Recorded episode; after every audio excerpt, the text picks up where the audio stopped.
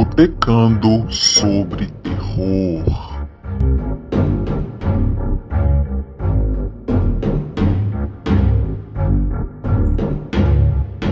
É, boa noite. Olha, já estava perdendo aqui a transmissão. Boa noite, pessoal. Sejam muito bem-vindos. Essa é a 11 edição do Botecando sobre Terror. Chegamos finalmente, né?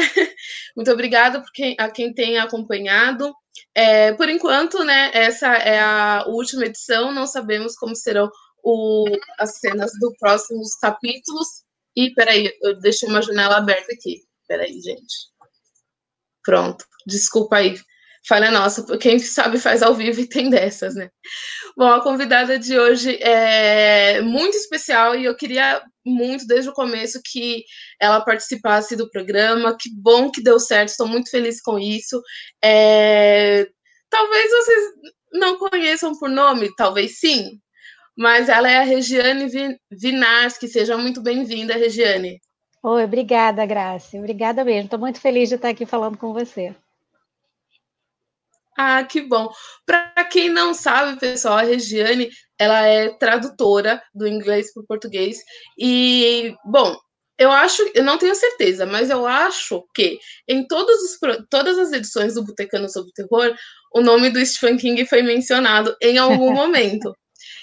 E é, eu queria dizer que quem lê as obras dele, cara, deve muito a Regiane, porque ela traduz não só livros do Stephen King, mas a maioria dos livros dele publicados hoje no Brasil é a Regiane quem tem traduzido. E eu tenho aqui, ó, um que não é dele, mas ó, é Pequenas Realidades da Tabitha King, também tem tradução da, da Regiane.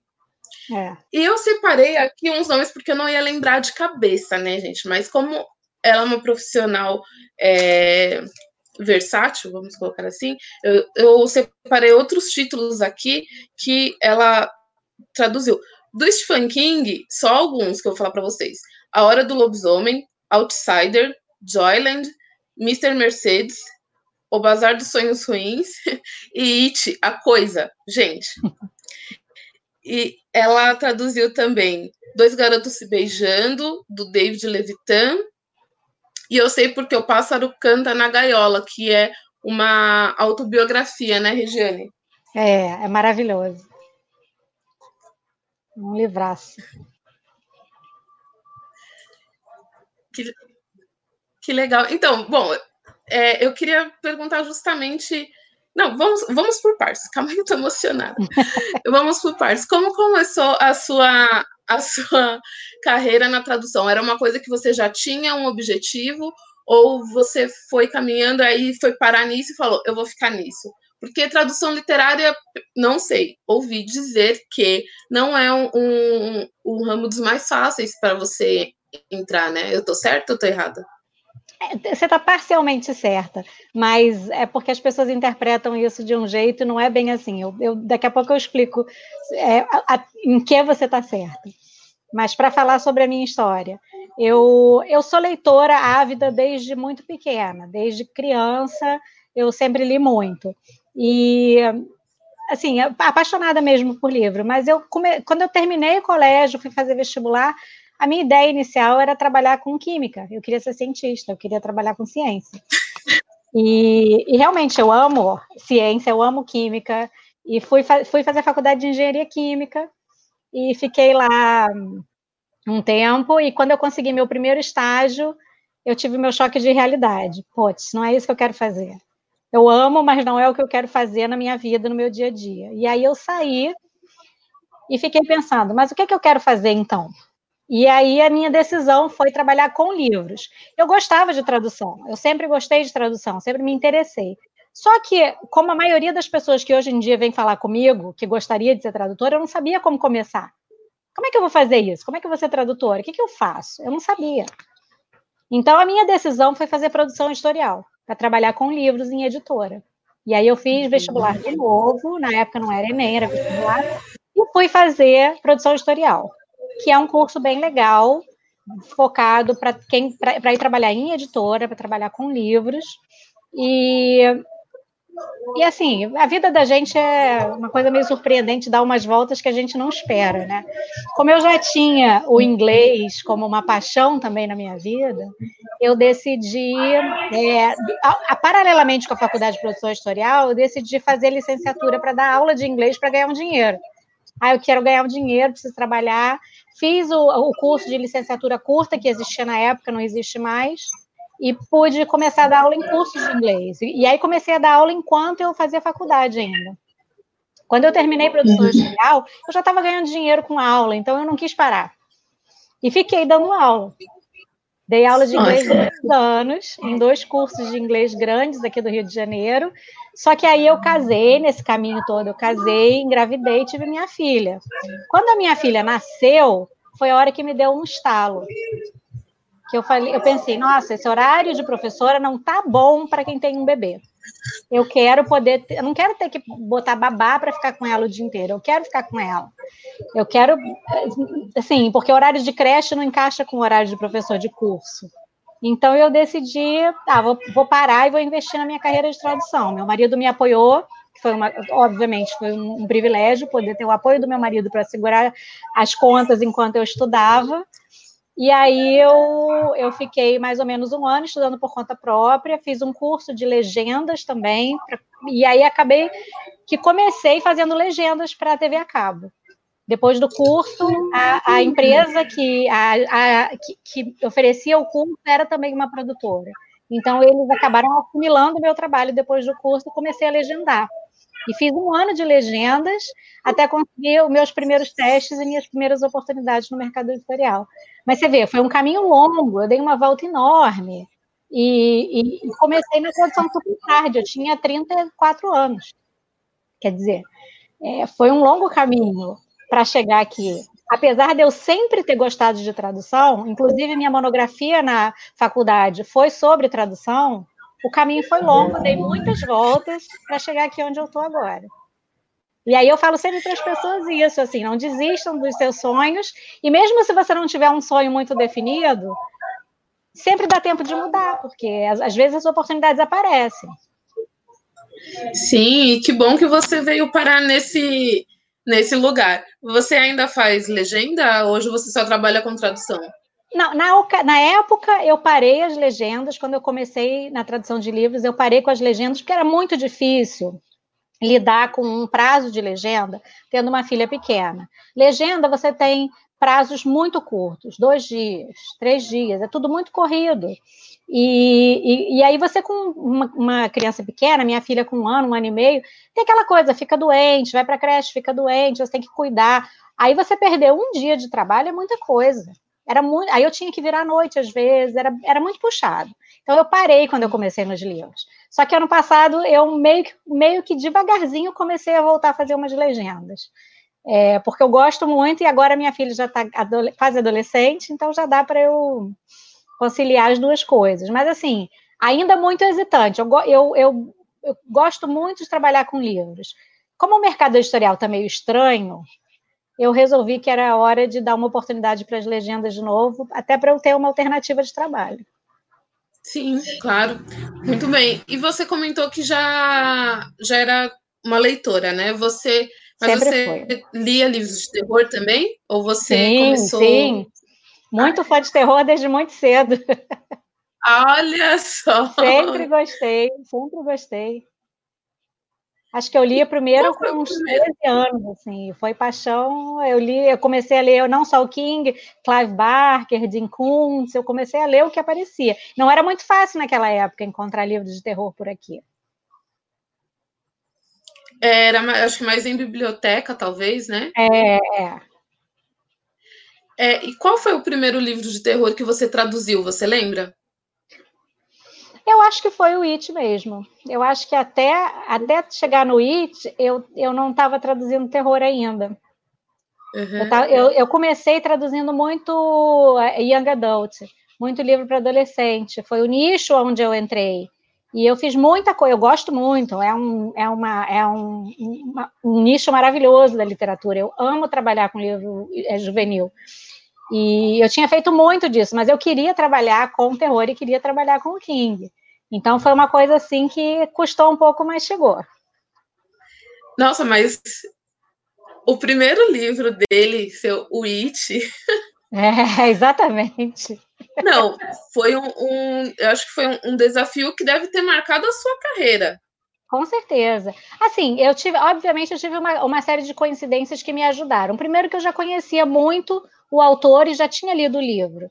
Isso me ajudou muito. A pessoa que, o editor que me deu essa oportunidade era uma pessoa que já conhecia meu trabalho, já me conhecia, é, já, assim, ele já estava querendo, ele já tinha me dado uma oportunidade na editora com um livro de fantasia, mas ele já estava com isso em mente, assim, foi porque era uma pessoa que já me conhecia de antes, é, da, de época de faculdade, de época de estudo, então é um, uma pessoa que, que já sabia do que eu gostava, do, dos, das minhas ambições, apesar dele já me conhecer, eu fiz teste, como qualquer tradutor, para ele ver o meu uhum. texto também, embora ele dissesse para mim, ah, eu já sei que vai ser você, mas eu tive que fazer o teste, cumprir é, os procedimentos habituais, e, e, assim, aí ele falou, eu quero que você traduza esse livro, eu confio em você para fazer isso, e eu fiquei super lisonjeada, com medo também, porque é um livro muito difícil, não só pelo tamanho, mas pelo conteúdo, e, e assim, eu tive que negociar um prazo grande, por causa da quantidade de trabalho mesmo. Eu trabalhei nove meses nesse livro. Nunca, não teve nenhum outro livro que eu trabalhei tanto tempo. Mas foi maravilhoso. Para mim foi um marco também. É, bastante coisa. É, e eu lembro que quando saiu o filme, acho que você postou em alguma das redes sociais, que você traduziu né, o Losers Club é, para Clube dos Otários e foi adotado isso na legenda, né? Eu fiquei muito feliz. Eu fiquei muito feliz, porque eu, assim, eu, eu, vejo como trabalho do tradutor a gente aproximar, é, aproximar o, que, o, o texto para o que a gente usa no nosso idioma. O, o, o, americano ele usa muito a palavra loser para xingar o outro, principalmente de criança, adolescente, mas a gente não fala em português. Ah, você é um perdedor. Ninguém fala isso. Isso não faz parte do nosso universo. E aí eu fiquei, qual é a palavra que eu posso usar que vai dar essa noção de que a pessoa é aquela pessoa que só se ferra? É o otário, achei. Aí eu fiquei muito feliz de ver depois que isso foi aproveitado na, na legenda também e na dublagem. É, e isso é, é muito importante porque é um exemplo né, de que não, não dá para ser literal, né? Porque se fosse isso, era só colocar no Google Tradutor e pronto, né? Já tinha lá a, a tradução do, do livro. É importante ter, a, ter o contexto, ter a noção do que está acontecendo e para onde e de quem vai consumir o seu produto, que é a tradução daquele, daquele texto. É, e bom, depois do It, tal, você fez outras coisas dele, mas uma coisa que eu estava me perguntando é o que determina é, o, se o título do livro vai ter uma tradução ou não. Porque, por exemplo, The Outsider ficou Outsider, né? É. é. A primeira coisa que eu acho que as pessoas precisam saber é o tradutor não decide título. Eu não tenho nada a ver com isso. O que acontece é que muitas vezes a editora pede a nossa opinião, é, na hora de escolher um título, mas a decisão final é o departamento editorial e o departamento de marketing.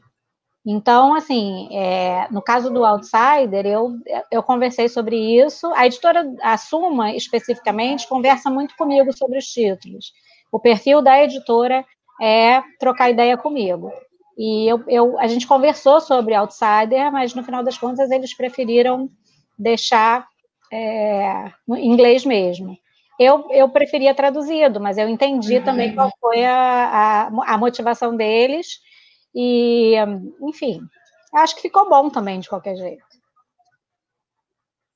É, eu também não sei como ficaria, né, traduzido, seria como o, o do lado de fora, não sei.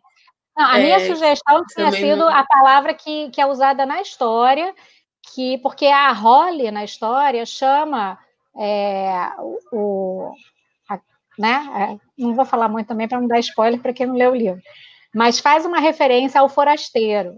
Então a minha sugestão era que fosse forasteiro.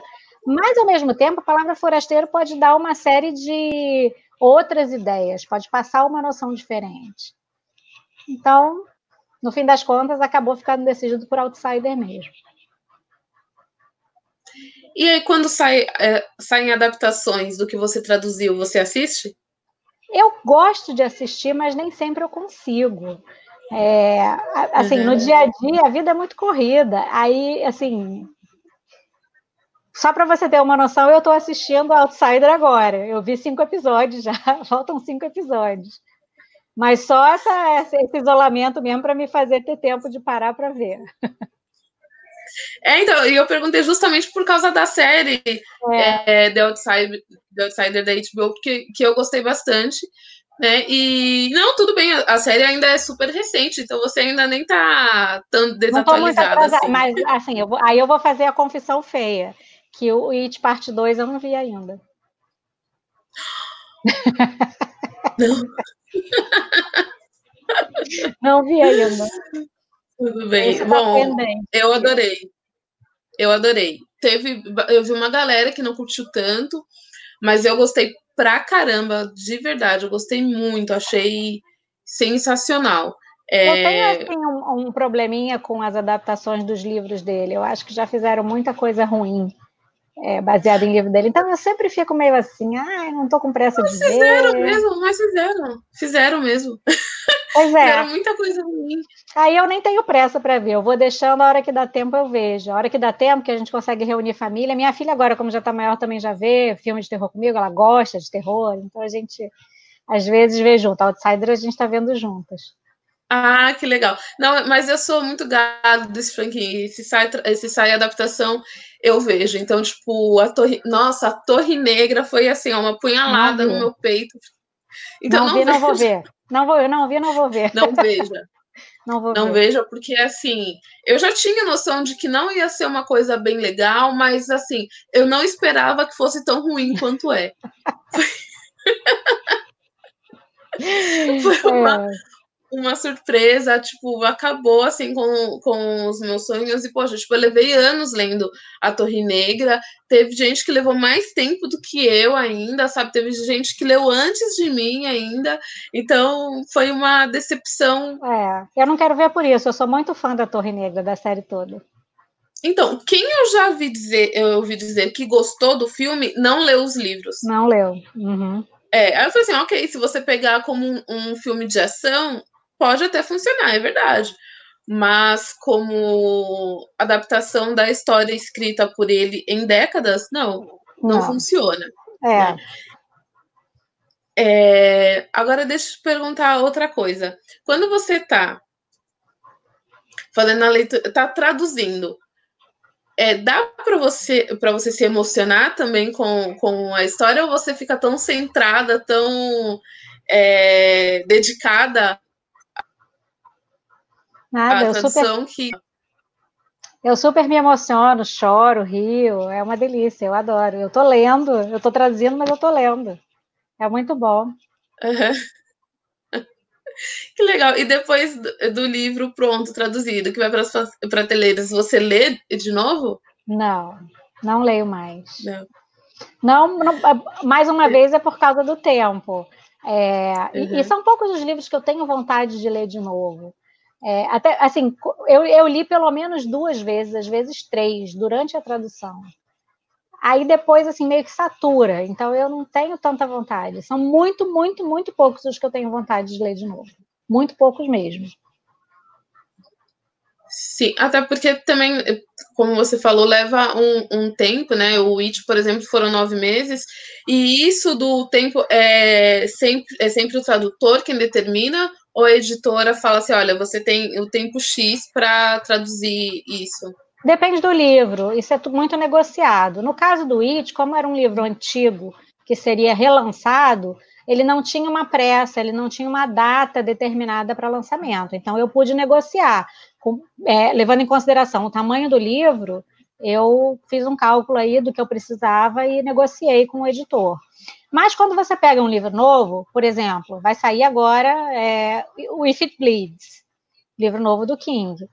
E esse eu não pude negociar. Uhum. A editora falou para mim: olha, eu preciso desse livro até o dia tal, para a gente poder fazer a, a, a, a, produção dele, quer dizer, porque ele passa por várias etapas depois que ele sai da minha mão. As pessoas não têm noção do quanto o livro tem depois que sai da mão do tradutor. Então, depois que eu, é, que eu quando eu recebi o livro, ela falou para mim: eu preciso do dia tal, porque aí ele vai passar por é, preparação, revisão, diagramação, é uma série de processos. Aí eu não pude negociar. Aí eu tive que me virar.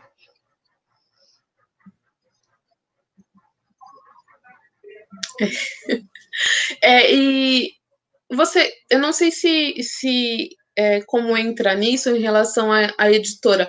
Você é funcionária da editora ou você é autônoma que atende a diversas editoras? Porque os livros do King, a maioria são é, publicados pela Suma de Letras, né? Mas é aqui, por exemplo, da, da Tabitha King, é da Dark Side. Isso. E aí, como funciona o seu vínculo com, com as editoras? Eu sou totalmente autônoma, eu, eu faço contrato de trabalho, sem vínculo nenhum. Então, eu recebo uma proposta, a gente negocia, negocia prazo, conversa, e aí eu, eu começo a trabalhar no livro, só volto a falar com eles, na maioria das vezes, na data de entrega. A gente só se comunica no meio do processo se tiver alguma necessidade, se surgir alguma coisa. E e eu posso trabalhar para quantas editoras eu quiser, puder e aguentar, inclusive ao mesmo tempo, porque eu que monto a minha agenda como eu quiser. Nossa, isso é, é, é para poucos e mostra também já o, o, respeito que o seu nome tem no, no meio literário. É, também por isso que, que é muito válido sempre. Quem acompanha a Regiane nas, nas, redes, nas redes sociais é, vai perceber, ou já percebeu, que ela sempre pega no pé justamente para mostrar o nome do, do tradutor, e tá Sim. muito mais do que certa. Tipo, isso é, é uma coisa óbvia, ou deveria ser, né? É. É, então, ver que, você, que o seu nome já tem um. já é respeitado no, no meio literário mostra a seriedade do seu trabalho e também, né, como as pessoas têm te acompanhado.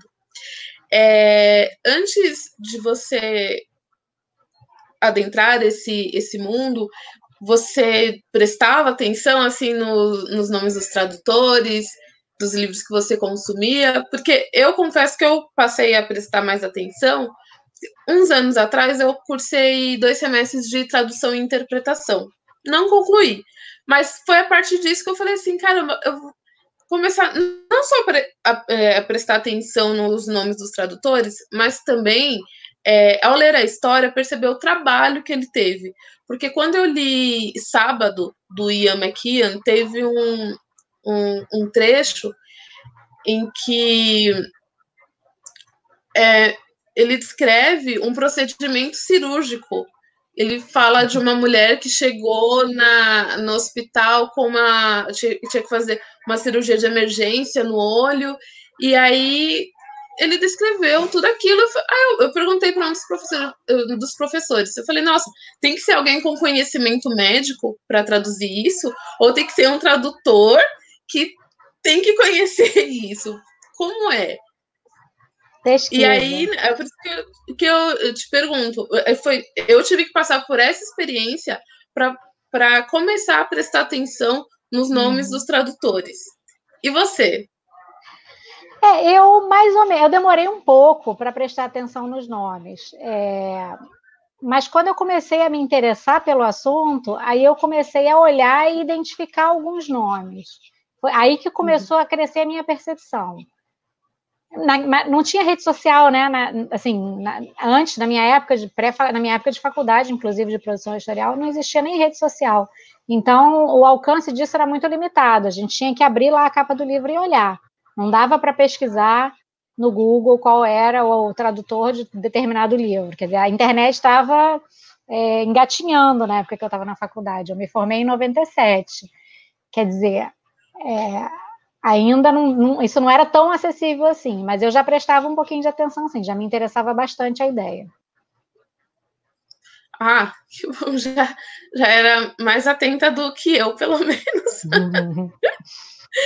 é, e, e hoje, Regiane, com toda essa. Com, né, com os instrumentos que o leitor tem à mão, como o formato do e-book, é, você enxerga a literatura hoje no Brasil como uma coisa que está em, em expansão? Ou você acha que a, a, aquela história do, de que o brasileiro lê pouco tem um fundo de verdade?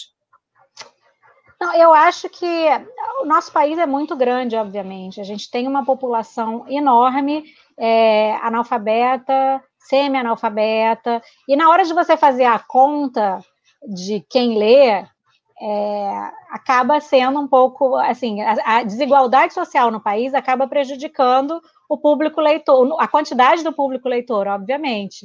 É, mas assim, olhando pelo lado das pessoas é, escolarizadas, eu acho que o brasileiro lê bastante, sim. Agora, o problema não é a leitura em si, o problema é, é a acessibilidade ao livro. O livro é, eu sempre falo uma coisa, eu falo assim, o livro, o livro no Brasil, não é que o livro no Brasil seja caro, é que a população brasileira ganha mal. Se você for fazer uma comparação de valores é, de, do preço de capa do livro, o nosso livro não é um, um, artigo caro, mas nós temos uma população que precisa dedicar o que ganha a outras coisas que são mais fundamentais do que o livro em si. As pessoas têm que comer, têm que ter saúde, têm que ter moradia, e isso acaba que prejudica o acesso ao livro. E nós não temos a cultura da biblioteca. Então, você tem esse outro lado também. A gente não tem bibliotecas municipais em todas as cidades, ou em muitas cidades, e numa cidade grande como o Rio, onde eu moro, você tem poucas bibliotecas municipais, considerando o tamanho da cidade e da população. Então, na verdade, o grande problema da gente é o acesso. Porque eu vejo que as pessoas leem são pessoas muito diferentes e muito variadas, que gostam de ler. Agora, é complicado, assim, a gente tem uma, um, um país muito grande com muita desigualdade social. Não tem como não concordar, né? aqui, é, Regiane, chegou uma, uma pergunta aqui, ó. O Márcio Fernando comentou. Olá, cheguei. Olá, Márcio. É, você traduziu It, sim, ela traduziu It, a gente comentou um pouco mais cedo, mas foi até o primeiro livro de terror que ela traduziu. É, se sim, deu muito trabalho, e qual livro do King é o preferido seu? Essa é a pergunta mais difícil.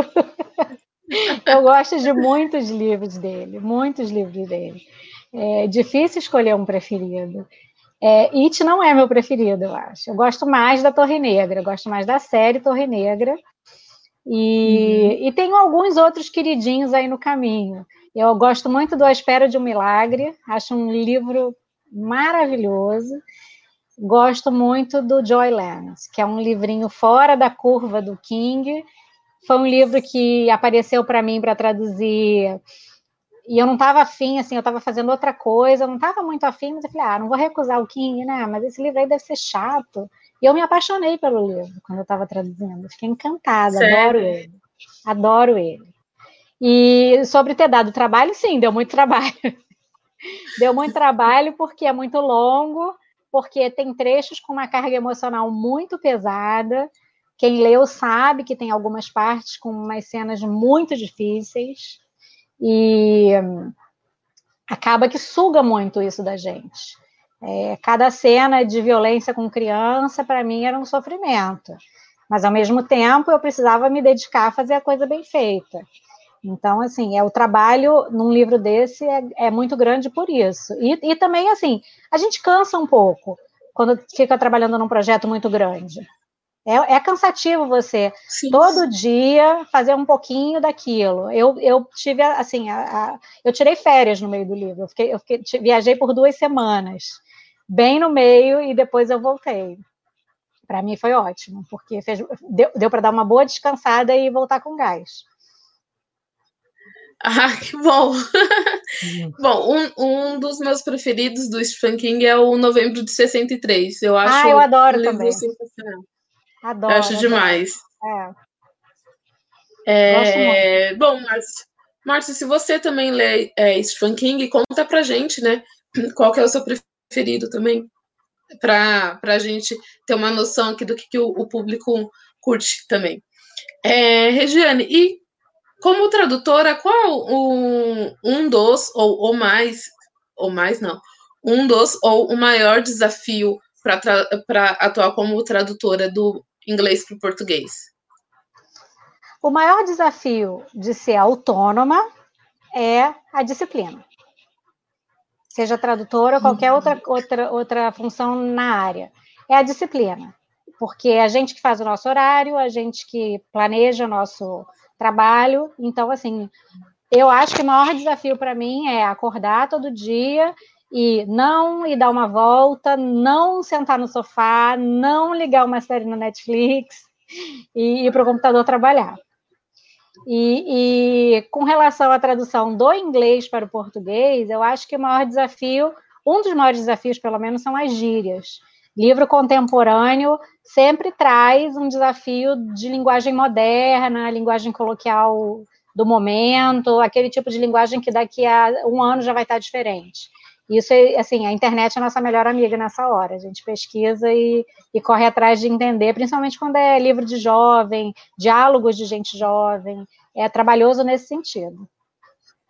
É, e na, na Torre Negra, em um dos, um dos primeiros volumes, eu não lembro se no primeiro ou no segundo, tem uma, uma coisa que eu fiquei bem curiosa para saber como foi a, a tradução, e, e que é o seguinte: quando o pistoleiro, né, é, o Roland tá, tá sentindo umas dores, ele vai atrás de aspirina, só que ele não conhece aspirina, então ele se refere à aspirina como asmina. Hum. Tanto que no, em português está escrito né, em, é, em itálico. Sim. E aí eu fiquei me perguntando, nossa, mas como será que estava isso em, em inglês para ter sido para uh, traduzido para asmina? Enfim, é. aí eu, foi uma coisa que eu, me deixou curiosa. E imagino o trabalho também que não deu pro, pro tradutor colocar isso, né? Tipo, as minas. E na série A Torre Negra ainda tem mais. Tem, a série eu... é muito difícil. A série, é, quando é, eu li, eu não era tradutora ainda quando eu li. E eu ia lendo e pensando, ai meu Deus, como será que o tradutor vai fazer isso?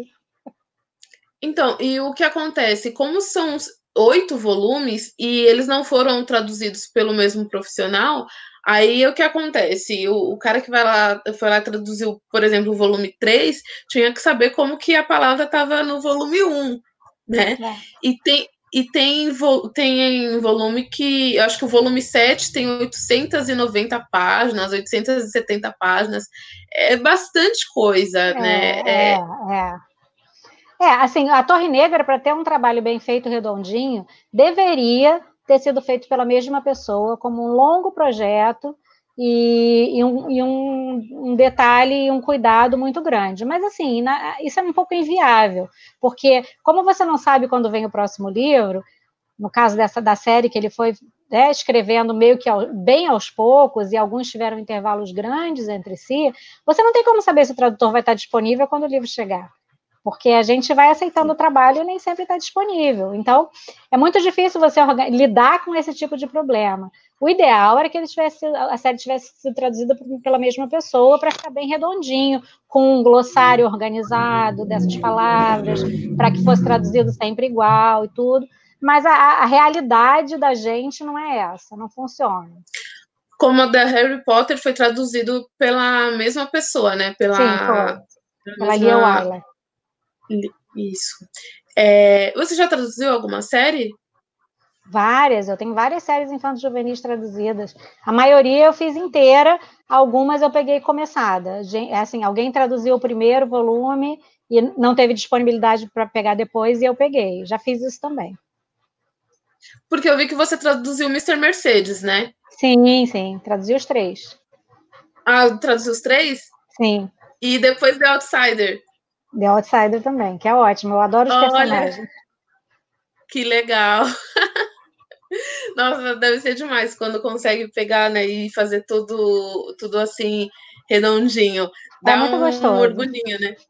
É muito gostoso. No caso do, do Mr. Mercedes especificamente, ele não é, como não é um livro de fantasia, não tem tanto vocabulário, assim, uma preocupação de uniformidade de vocabulário, porque é tudo contemporâneo, é tudo coisa da vida real, vamos dizer assim. Quando você pega uma, uma série de fantasia como a Torre Negra, você tem esse problema do vocabulário. Você tem elementos fantasiosos em que o, o, o tradutor tem que fazer algumas escolhas. Isso acontece, isso é mais específico em séries de fantasia e ficção científica que você tem esses vocabulários mais específicos. Livro contemporâneo é um pouquinho mais fácil, porque você não precisa ter essa preocupação. Muito bem, Regiane. E agora aqui uma, uma outra curiosidade. É...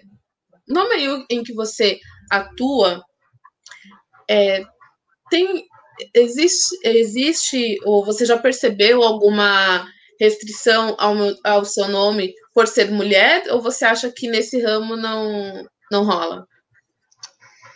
Assim, eu nunca percebi. Eu acho que talvez role. Eu acho que talvez em algum, algumas, com alguns editores mais, é, mais antigos, mas assim, comigo eu nunca vi acontecer. Inclusive, eu tenho uma brincadeira com uma editora que eu trabalho, que mulher, que me chama para uns livros que eu falo assim, nossa, isso aqui vai deixar os fãs loucos.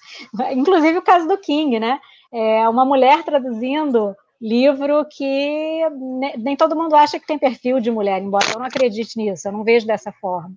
E, e curiosamente, eu recebi uma mensagem uma vez de uma pessoa em rede social, de uma mulher, que era justamente sobre o It, e ela falando que ficou encantada quando abriu o livro no comecinho e viu que quem tinha traduzido aquele livro era uma mulher, que ela estava muito feliz como feminista de ver que foi uma mulher que traduziu aquele livro. Foi bem legal essa mensagem. Ai, que bom! Aqui o Márcio comentou de novo, né? Ele falou, confesso que vi mais filmes do King do que li. Mas, por exemplo, o livro Cemitério Maldito, prefiro mais o livro que os filmes. Já o Iluminado, prefiro o filme já espera de um milagre gostei dos dois. Olha, o Iluminado é, segue numa discussão, né? Porque tem gente que gosta daquela minissérie de 97. Eu acho horrível aquela minissérie. Eu acho péssima. é, mas gosto do, do livro e gosto também do, do filme do Kubrick. Gostei também do, do filme Doutor Sono, não, não li ainda. É, Agora, o Cemitério Maldito, eu não li o livro. Tem muito. Tem muitos livros, Regiane, do, do King, que, assim, os mais clássicos, que eu não li, porque quando eu comecei a ler os livros dele, eu dei preferência pelas histórias que eu não conhecia.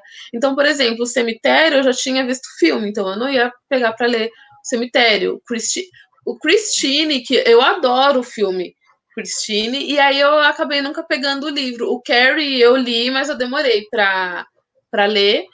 Aí aí aconteceu isso. Então a, acabou que alguns livros clássicos eu ainda não li, mas tenho vontade de, ler sim. O, o Christine é um que eu quero muito ler. E é. o Cemitério é, é um que todo mundo fala. tem gente que acha que é o melhor livro dele, né? É excelente, eu gosto muito. E curiosamente, Christine foi o primeiro livro em inglês que eu li. Quando eu estava estudando inglês certo. e descobrindo o King, eu resolvi, eu vou ler esse livro. Eu tinha 17 anos, peguei o livro para ler, não entendi metade, mas falei, eu vou até o fim, porque eu quero ler o meu primeiro livro em inglês. Eu preciso até ler de novo, porque na época que eu li eu não entendi um monte de coisa. Que legal. Eu, nossa, eu acho esse filme fantástico. Também sou suspeita, porque o filme é do John Carpenter e eu sou muito fã do, do trabalho dele, Sim. né? É, é chover no, no molhado. E tem algum livro que não. Assim, se tiver, você não precisa falar o, o título pra gente, se não puder, mas assim, que não tem a tradução ainda para o português e que você gostaria de, de traduzir, não necessariamente do Stephen King, tá? Qualquer um. Ixi, difícil a pergunta. Tem alguns do King que não foram traduzidos que eu gosto, que eu acho que seria muito legal traduzir. Eu acho que o mais, de todos, eu acho que o mais que eu posso falar é o, é o Hearts in Atlantis, que são cinco histórias, se não me engano, cinco histórias, é, que eu acho muito legal. Assim. Teve, até, teve o filme, inclusive, e, e eu gosto bastante do livro. Tem alguns outros dele, mas eu já assim, eu já nem nem lembro mais o que, que já saiu, o que, que não saiu. E, é, porque vira e mexe sai edição nova, né? É, pois é.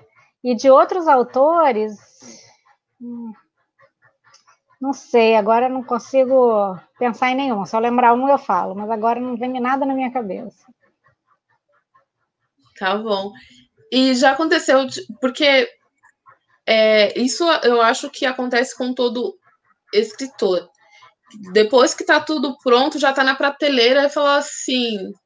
Não com todos os livros, mas acho que em algum momento da carreira do escritor deve acontecer. De virar e falar assim: caramba, mas eu não devia ter deixado assim, eu deveria ter feito de outro jeito. Acontece com o tradutor também? Acontece. Às vezes a gente acha uma solução para alguma situação. Eu, pelo menos, depois fico, ah, eu devia ter feito diferente, eu podia ter feito diferente. Mas aí já foi, não tem jeito. É. Não adianta ficar chorando o, o leite derramado, né? Não, não adianta. o ver que esse tipo de coisa fica batendo. É, é justamente que a gente fala assim: olha, mas né, não tem o que fazer, tem que seguir a vida. Aí a gente deita para dormir, é o que vem na, na cabeça lá. depois. É. Isso mesmo. Legal, Regiane. E você comentou, né, que a sua filha assiste algumas, algumas séries de terror com, com você, que ela curte terror também.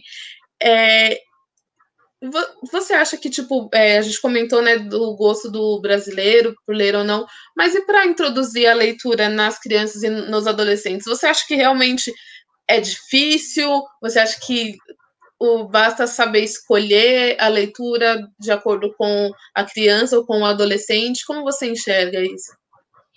Eu acho que, na maioria dos casos, falta encontrar o livro certo. A criança que não lê, ou pré-adolescente ou adolescente que não leu, ainda não encontrou o livro certo que vai fisgar. A minha filha não é grande leitora. Ela lê, mas ela não é como eu era, de consumir desesperadamente livro. É, mas eu acho que é isso. Acho que a gente tem que encontrar um livro que fisgue a criança ou o adolescente. O que acontece é que muitas vezes é, os pais, as famílias, é, assim, aceitam, ah, é, é, ele ou ela não gosta de ler. E aí não insiste muito, dá trabalho você ter que ficar insistindo uhum. para a criança ler, para o adolescente ler. É um, é, não é, a gente não tem muito tempo na vida, tudo super corrido. Então, assim, eu entendo mas ao mesmo tempo eu acho importante a gente fazer, insistir um pouco, sabe? E tentar encontrar aquele livro que vai dar o estalo e vai fazer a, criança ou adolescente ver o livro com outros olhos. Porque todo mundo gosta de ser transportado para um outro mundo e, e, curtir junto com os personagens e ter a oportunidade de viver uma outra vida. É, é uma sensação boa, todo mundo gosta disso. Só que muita gente não, não, não gosta de fazer isso por meio do livro, por isso, porque não encontrou o livro certo que dá essa oportunidade. Então, acho que a gente tem que insistir um pouquinho, experimentar coisas diferentes, é, até encontrar o caminho.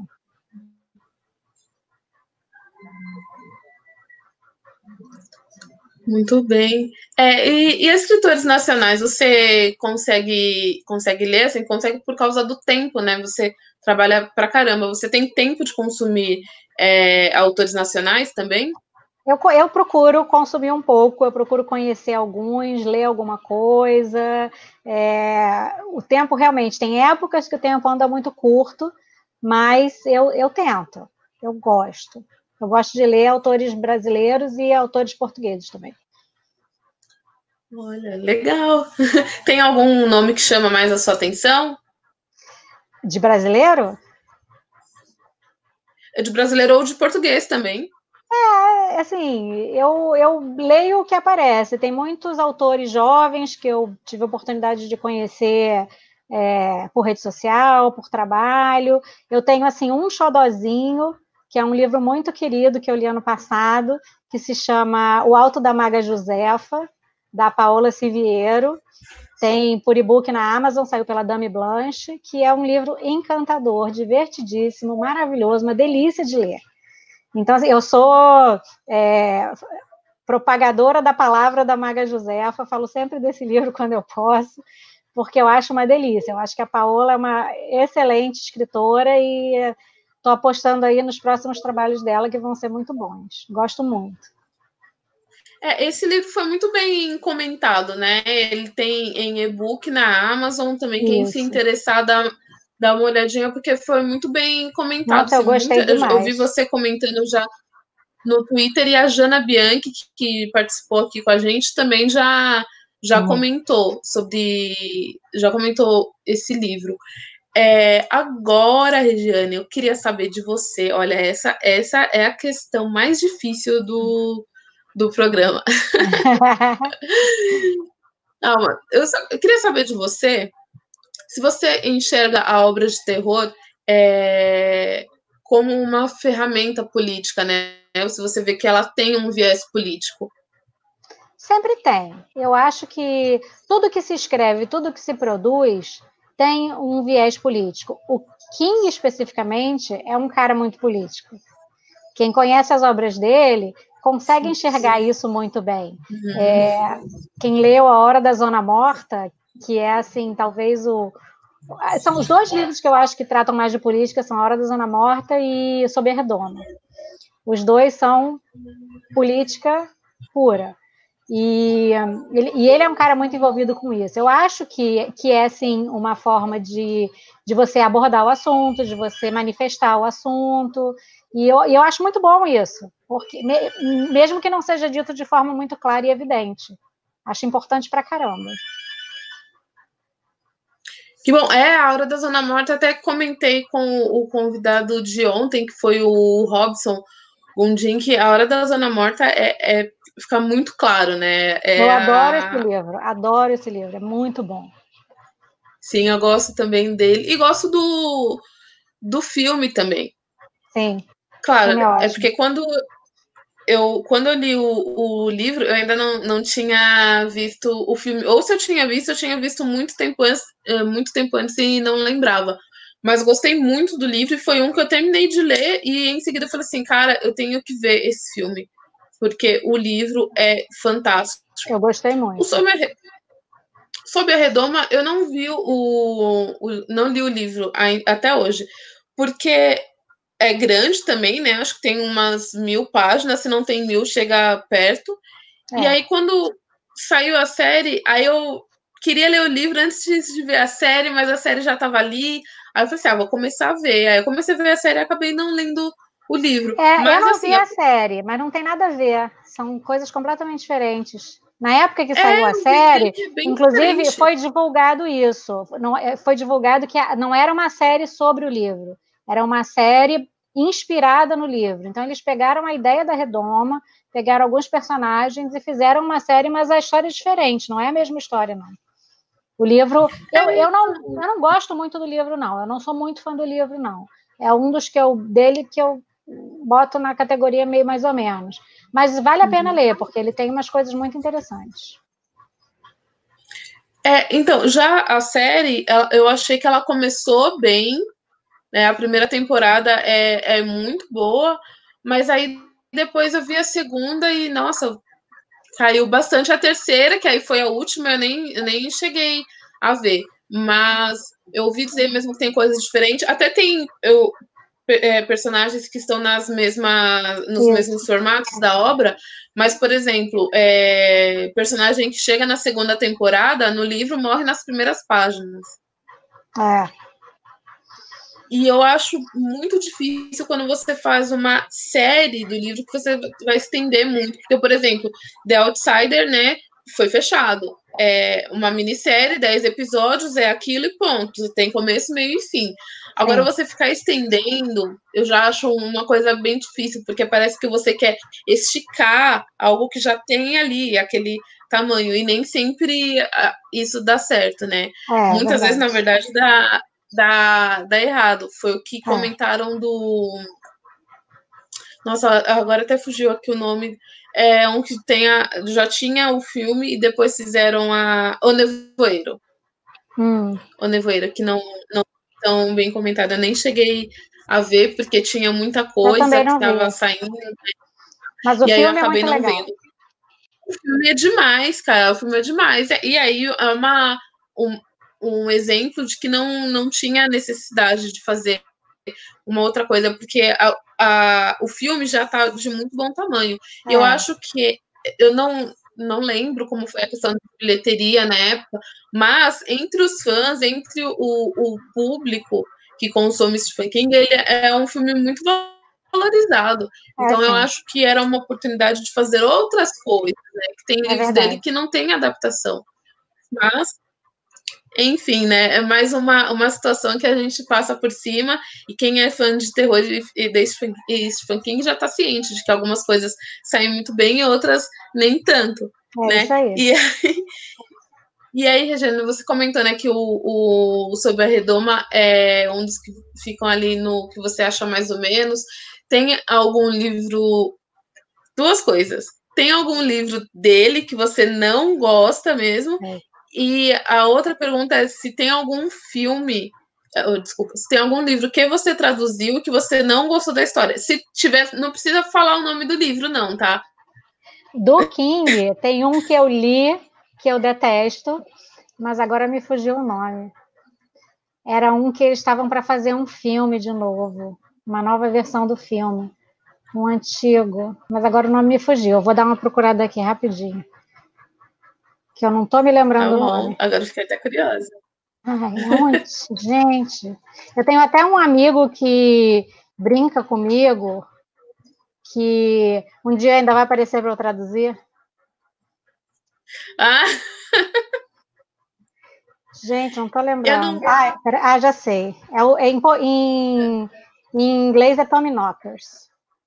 Os Estranhos. É ah, é Os Estranhos, lembrei. Eu acho.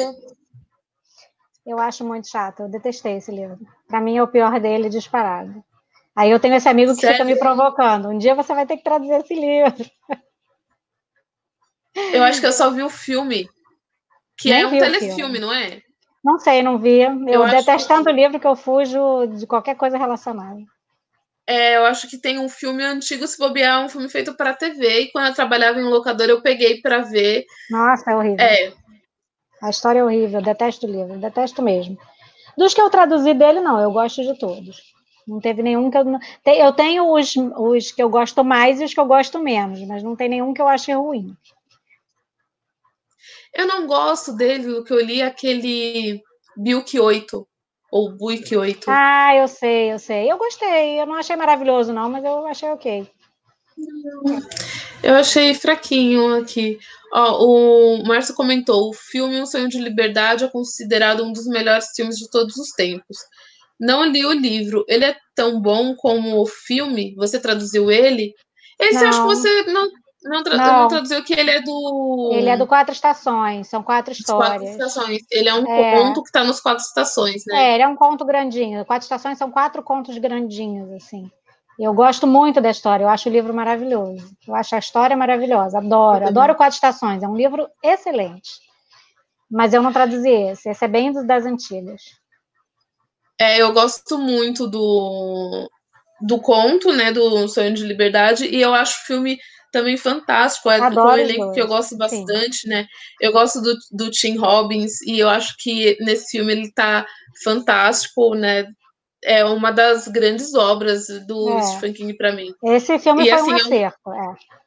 É, então, é justamente isso que eu falar, é um exemplo de uma boa adaptação é. dele, mas uma coisa que muita gente comenta é que o quando é uma obra dele mais voltada para o drama, a adaptação sai melhor do que quando é de terror. Então, esse saiu muito bem, o Conta Comigo, o Espera de um Milagre. A Espera de um Milagre. É. E Mas aí um eu também acho... que é com o Anthony Hopkins, acho é o, é o Coração em Atlantis, é o Hearts in Atlantis, do livro que eu estava falando, eu acho, não é? Que tem o garotinho. Que é As Lembranças de um Verão. E, é, o não, filme em português. É, talvez seja, é, talvez seja Lembranças de Verão. porque o livro Hearts in Atlantis são quatro, quatro ou cinco histórias. E, mas, mas o livro não tem nada, assim, é muito diferente do filme. O filme ficou muito bom, mas o livro é muito diferente. Tem muita coisa diferente. Hum. Agora, assim, eu acho que o motivo disso é que quando entra o sobrenatural, quando entra o terror, é, é muito mais difícil para um, um diretor lidar com o sobrenatural, com o, o que dá medo, principalmente porque o King trabalha muito com o medo psicológico. E é muito difícil você traduzir para a tela o medo psicológico. É, ele, ele mexe muito com a maldade das pessoas, e isso fica difícil para transpor. Então, os, assim, o diretor acaba querendo fazer uma coisa é, muito pirotécnica, muito cheia de efeito especial, muito. E, e, e, aí foge muito da linha do que é o, o livro em si. Eu acho que é assim, um dos motivos para dar errado é esse. É, um que eu achei que ficou muito bem adaptado, justamente por essa questão é, psicológica, e que foi é, foi colocado de maneira muito sábia nas telas foi o jogo Perigoso, que foi adaptado para. Eu não vi Netflix. essa adaptação, eu também adoro esse, esse livro, mas aí quando saiu a adaptação, como eu li há muito tempo, eu queria reler antes de ver o filme, porque eu gosto muito do livro. É, tem aí uhum. uma, um, um, um, grupo de livros dessa época, que é o Jogo Perigoso, o Dolores Claiborne, que eu acho que saiu aqui como ah, não lembro o nome. Que tem uma relação com o jogo perigoso. E tem o Rose Matter, que são, são os três livros que ele trata de questão de violência doméstica, e que eu acho excelentes os três, eu gosto muito. O Rose Matter eu, eu li também, foi um, um dos primeiros dele que, que eu li. É, não, eu, pense, eu, tinha pensado em outro, mas eu acho que não é desse que, que você está é desse que você está falando. É, Eclipse o jogo total. perigoso. Ah, Eclipse Total eu não li e tá fora de catálogo há muitos anos, né? Eu acho que sim, eu gosto muito dele. E ele tem é... uma, uma, relaçãozinha com o Jogo Perigoso. Que o King ah, adora fazer isso, né? O King adora fazer umas, umas misturadas assim uma... de gente, de situação. É, agora que você mencionou, eu lembrei, é verdade, tem uma, uma relação, sim. É, quando, quando saiu o filme da Netflix, eu tinha um livro que tava, eu comprei num sebo, acho que uns oito anos antes.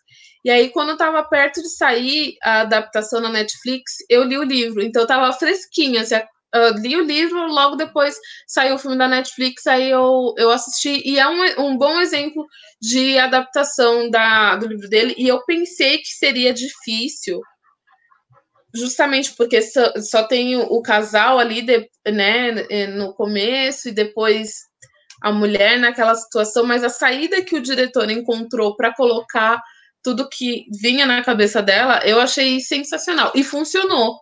Né? A saída que ele encontrou foi muito boa e funcionou bem pra caramba.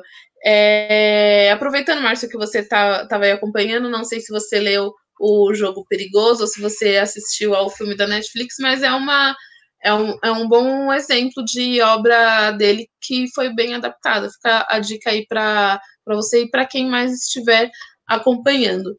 E olha, já está quase acabando, hein, Regiane? Passa rapidinho.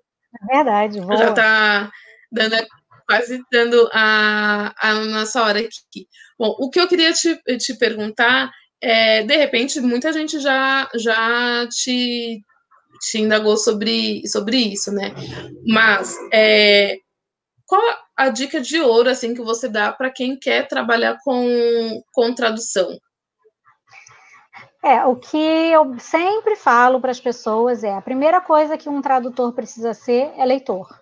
Não, você não, a gente não pode fazer aquilo, a gente não pode produzir aquilo que a gente não consome. Então você tem que ser um leitor voraz, você tem que ler tanto na língua de partida que é a língua da qual você vai traduzir, pode ser o inglês, pode ser o espanhol, pode ser francês, o que for, mais comum é inglês, mas né, a gente tem tradutor de todos os idiomas, então você precisa ler muito, tanto na língua de partida quanto na língua de chegada, ler em português. Ler em português é legal você ler autores brasileiros, porque você lendo um autor brasileiro, você está lendo o português que a gente usa aqui, que você conhece do seu dia a dia, da sua vida, mas de qualquer maneira você está lendo o, o o português daqui, mas é legal também ler tradução, porque a gente aprende muito com o trabalho dos colegas. Aprende com os acertos e com os erros. Então, a gente tem que ler muito, é muito importante ler. A segunda coisa, você tem que estar com um português excelente, porque você vai produzir em português. Então, seu texto tem que ser bom, sua gramática, sua estrutura, tem que estar tudo muito redondinho. E a terceira coisa é que você tem que saber pesquisar, porque vai que aparece, que nem você contou aí a história da, da cena de cirurgia. Você tem que pesquisar. Eu, no, no comecinho do Metade Sombria tem uma cena de cirurgia também eu que traduzia, eu não sou médica, não entendo nada disso, mas a gente pesquisa, pergunta, consulta aquele amigo ou amiga que sabe alguma coisa do assunto, e aí a gente vai, assim, tem um conto do Bazar dos Sonhos Ruins que é inteiro de beisebol. Inteiro, jogo de beisebol. Foi uma... Eu tive que parar de trabalhar três dias para estudar beisebol. Eu parei de trabalhar. Olha três isso. dias estudei beisebol. Li, vi vídeo, vi jogo, vi filme, vi, li tudo que eu encontrei na internet para entender, para poder conseguir tra traduzir. Quer dizer, a gente tem que saber pesquisar, isso é super importante. É essencial saber pesquisar. Então, essas são as três dicas principais que eu dou. E a gente tem que estar estudando sempre, a gente não pode parar. Assim, a vida da gente é estudar, consumir, a gente tem que estar com a cultura geral boa, para entender o que, que, do que estão falando no livro. A gente tem que ter aquela pulguinha atrás da orelha para perceber quando tem uma coisa esquisita. Parece uma coisa, mas será que é isso mesmo? Aí você bota lá no Google e vai descobrir se é uma expressão, se é o nome de um lugar, se é alguma outra coisa que parece, mas não é. A gente tem que estar super alerta. É isso, basicamente é isso. Aliás, eu queria aproveitar para fechar uma coisa que eu falei lá no comecinho que eu ia falar e não, e não falei que você me falou sobre a uhum. dificuldade de entrar no mercado de tradução literária, e eu falei que eu ia voltar nisso, né? Falei que você estava meio certa. Realmente, o mercado de tradução de livros, ele não é muito fácil de entrar, mas não é, as pessoas falam, ah, é porque tem panelinha, porque só entra amigo. Não é assim, não é porque só entra amigo. A gente tem que entender o seguinte, você tra traduzir um livro é um trabalho de confiança. O editor vai dar o livro na tua mão e vai combinar com você, olha, daqui a três meses você me entrega isso pronto. E aí você tem um livro de 300 páginas ou de 400 páginas para entregar para o seu editor daqui a três meses. Você acha que o editor vai escolher qualquer pessoa para fazer isso? E se a pessoa daqui a três meses não entregar? E se entregar uma bomba? Não dá. A pessoa tem que conhecer para quem ela está passando aquele trabalho. Então, é assim, é preciso desenvolver um relacionamento. Por isso que o mercado é tão difícil de entrar. E é por isso que uma pessoa, quando ela é boa, não só na qualidade da tradução, como no tipo de relação, no cumprimento de prazo, ela tem a tendência a permanecer e a é, é, se espalhar pelo mercado, porque é isso que acontece, é uma questão de confiança. Quem já trabalhou comigo sabe que eu não atraso trabalho. Então, já é um ponto positivo para mim. E isso vale para várias outras circunstâncias. Então, a gente tem que entender que é um mercado de confiança. Não adianta você mandar um e-mail para a editora e falar: olha, aqui está meu currículo, eu fiz não sei quantos cursos, eu sou formado em um monte de coisa, eu morei não sei quanto tempo fora, eu sou fera no inglês, eu sei português para caramba. Mas o, o editor não te conhece, então ele vai precisar desenvolver um relacionamento com você. A preferência, se ele está com um livro ali para ser traduzido, ele vai preferir alguém que ele já conhece. Se, se o tradutor de confiança dele está disponível, ele vai preferir passar para o tradutor de confiança em vez de pegar um novato, só por essa questão da confiança. Então, assim, quando ele tem um livro novo e não tem nenhum tradutor para fazer, aí ele vai precisar dar uma oportunidade para alguém. E aí vai haver o desenvolvimento de um trabalho de confiança, vai haver um teste para ele conhecer o seu trabalho, vai haver uma negociação. Muitas vezes, quando a pessoa começa na editora o editor pede que envie uma amostra do material depois de um X dias, porque esse trabalho de confiança precisa ser desenvolvido. Mas depois que você passa por essa etapa da confiança, aí a coisa fica muito mais tranquila. Por isso que eu falei que você estava mais ou menos certo. Ele é difícil por isso, mas quando você consegue vencer essa barreira da confiança, tudo fica muito mais fácil. É como é a base de todo relacionamento, né? Precisa, é, precisa ter confiança. Muito bem. Muito obrigada é um por ter colocado isso aqui, Regina. Esse é um trabalho, Graça, que o, o chefe não está atrás do meu ombro olhando o que eu estou fazendo. Quando você está lá no seu escritório, o chefe passa na sua sala, ele vê se você está tomando cafezinho, se você está trabalhando, ele está de olho, né? Aqui ninguém está de olho em mim. Não tem, o chefe não está vendo o que, que eu estou fazendo, ele não sabe. Então, assim, por isso é, é por uhum. isso que é uhum. uma questão de confiança mesmo. É, ele tem que ter certeza de que quando chegar aquele prazo, eu vou entregar o trabalho. E já aconteceram coisas muito loucas no mercado, que os editores contam às vezes. Gente que some, muda o e-mail, ligam, a pessoa não atende, some com o trabalho. Gente, Gente. que nem começou. Acontece essas coisas, acontecem umas coisas escabrosas, assim. Então, a, a outra coisa que eu falo sempre para as pessoas que querem ser tradutoras é cumpram seu prazo, sejam organizados, entreguem o trabalho no dia que você combinou, porque isso vai contar muitos pontos para você. Sim, e agora que você comentou isso, eu lembrei que teve uns anos atrás, quando saiu um, um dos volumes da, das Crônicas de Gelo e Fogo, né, que é do Game of Thrones, deu algum problema, não sei se foi um problema com a tradução especificamente, mas o, o livro já estava sendo vendido, já estava nas prateleiras, e tiveram que recolher, porque estava com algum um problema. Faltou um capítulo. Foi Faltou um capítulo. Gente! Eu acho que foi impressão, um problema. Na hora de, da impressão e da encadernação, faltou um capítulo.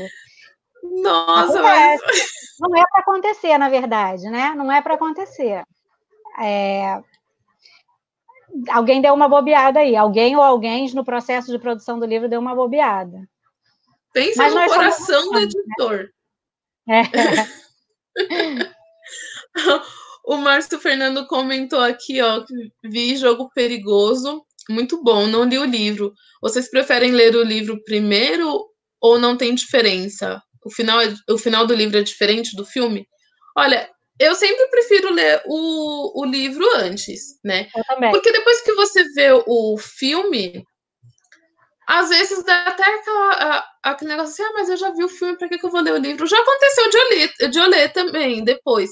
Mas eu, eu gosto mais de ler o livro antes, a não ser que eu tenha ficado bastante curiosa. Mas o, a, o final, eu não lembro se é exatamente igual, mas é bem parecido de, do, do jogo perigoso. Ficou uma adaptação bem bacana. Eu acho que vale a pena, mesmo que você já tenha visto o filme, se você tiver a oportunidade de ler o livro, Márcia, aproveita e, e, e leia. É...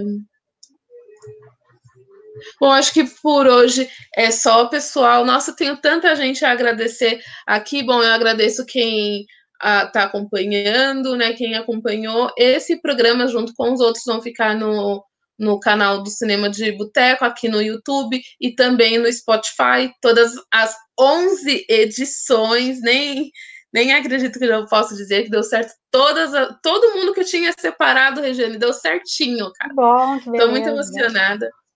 Então, eu agradeço mais uma vez o pessoal do Cinema de Boteco, que eles já são meus velhos conhecidos aqui, adoro todo mundo.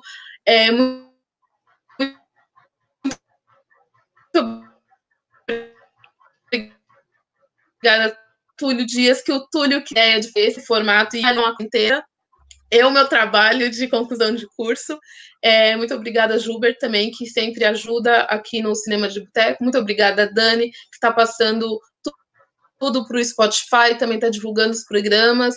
E, e, inclusive, foi a Dani que escolheu o nome, Botecando sobre o Terror. Então, gente, eu só tenho o que agradecer. É... E, bom, gente, por enquanto são só esses programas, não sei se vai ter mais. É, agradeço também a Regiane e agradeço a todos os autores que passaram aqui. E você tem mais alguma coisa a acrescentar, Regiane? Fica Nossa, à vontade. Eu quero agradecer o espaço. É sempre muito importante para nós, tradutores, ter um pouquinho de espaço para que vocês lembrem da gente e, entendam e conheçam um pouco mais do nosso trabalho. A gente está lá no, na, dirigindo praticamente o livro quando ele vem para o Brasil, e para a gente é super importante saber que vocês estão conhecendo o que a gente faz e acompanhando é, nossos sucessos e nossos fracassos também. Tá certo que o Márcio mandou um boa noite. Boa noite, Márcio. Obrigada por ter acompanhado, por, por ter participado aqui, mandado suas perguntas. E bom, gente, eu acho que por enquanto é isso. Como eu falei, vai ficar tudo né, no YouTube e no Spotify. E eu deixei no, na descrição do vídeo. Olha que nem, nem todas as edições eu consegui fazer isso antes do programa. Mas já tá aqui na descrição do vídeo a, os links para as redes sociais da Regiane também. Obrigada. Tem o link pro, pro meu perfil no Twitter, que é a rede social que eu mais uso. Imagina, Regiane. Um beijo é para todo mundo, um beijo, Regiane, um beijo, pessoal. E eu volto em alguma eventual live com o Túlio Dias. Até logo. Botecando sobre terror.